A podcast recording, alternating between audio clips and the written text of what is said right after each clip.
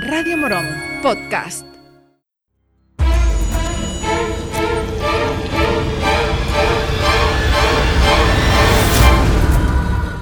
Relato finalista en el concurso de relatos de terror de Radio Morón Las Voces 2023, titulado Pensamientos, autora Isabel Maguilla.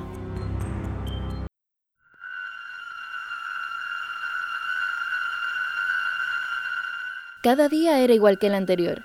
El mismo trabajo aburrido y mecánico, las tareas de casa, el correr de un lugar a otro para no llegar tarde a recoger a los niños del asiento de actividades extraescolares. ¿Cuándo se le ocurrió apuntarlos a tantas tareas? No podían ser niños. En definitiva, llevaba la vida de cualquier persona de 30 y largos años que de cara a los demás estaba siempre feliz, pero cuando caía la noche, todo cambiaba. Estoy agotada pensaba tirándose a la cama muertísima de sueño. Sin embargo, esas voces que nunca oía durante el día eran en la hora de descansar cuando más alto alzaban la voz dentro de su cabeza. Es mejor que dejes al cabrón de tu marido, no te aporta nada, decía una voz entre risas. O mejor aún, a esos niños insolentes serías más feliz. Ella se esforzaba a diario por callar estas palabras de su cabeza. Cambiaba de postura en varias ocasiones, intentaba pensar en otra cosa, hasta que por fin lograba conciliar el sueño. Todos los días eran igual para aquella joven mujer. Días monótonos y agotadores, noches llenas de deseos de acallar las voces internas que no dejaban de parlotear cosas horribles, pero que en el fondo hacían que se sintiera en calma. Era como llevar una doble vida, la real, que era muy aburrida, y la nocturna, donde ya empezó a tener conversaciones con esas voces que resonaban en su cabeza. Nunca hablaría con nadie de esas voces que resonaban a diario y no la dejaban dormir. Si se lo decía a alguien, ¿qué pensarían de ella? La tratarían como a una loca y ella estaba completamente sana. Por suerte, o mejor dicho, por desgracia, a todo nos acostumbramos. La primera vez que oyó la voz de noche se asustó muchísimo, con el paso del tiempo, se acostumbró a conversar con ellas. Eran como sus amigas invisibles, aquellas que tenía de niña y que con una edad determinada desaparecieron. Ese mismo miedo sintió cuando por primera vez oyó la voz, pero esa vez en plena luz del día, y no se lo esperaba. Estaba en el trabajo, ese trabajo aburrido y rutinario que solo se arruinaba si le daban al botón rojo. Si lo presionaba, toda la cadena de producción se pararía y podrían romperse cientos de botes. Venga, dale al botón.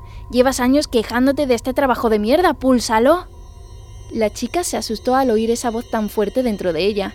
La pilló de sorpresa, al igual que cuando su mano automáticamente pulsó ese círculo color sangre.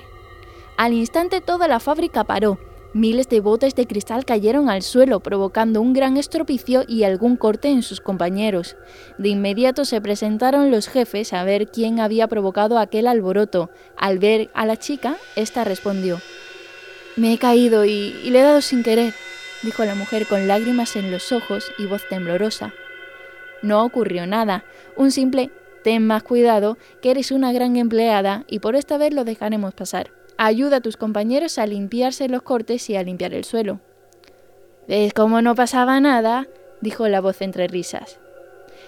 La muchacha temblaba, no solo por la voz que había oído, sino porque no recordaba cómo había podido llegar hasta allí y mucho menos por qué no pudo controlar su mano. Las voces de noche cada vez se hacían más intensas y dejaban menos descansar a la pobre mujer. De día, cada vez oía más a la voz y hacía cosas indeseadas, al principio cosas un poco absurdas, sin embargo, cada vez eran peores y las excusas menos creíbles. Callaros ya, por favor, decía internamente la joven, pero no hacían caso hasta que un día por fin dejó de oírlas. Era un día soleado. Estaban en el sofá su marido y los niños viendo la tele, un programa de esos infantiles que nunca le prestó atención. Estaba relajada. No se esperaba que en esa ocasión la voz diurna hablara más fuerte que nunca. ¿A qué esperas? Están distraídos. ¿Sabes dónde está el alma? Si lo haces, te dejaremos en paz. Te lo prometemos. No, yo los quiero, luchaba internamente la chica. Solo cierra los ojos, yo lo hago por ti, decía la voz. De repente la joven estaba delante de su familia, con los ojos cerrados y apuntándolos con una pistola. Mami, ¿qué haces? dijo su hijo. ¡Pum, pum, pum! resonaba con fuerza la voz en su cabeza.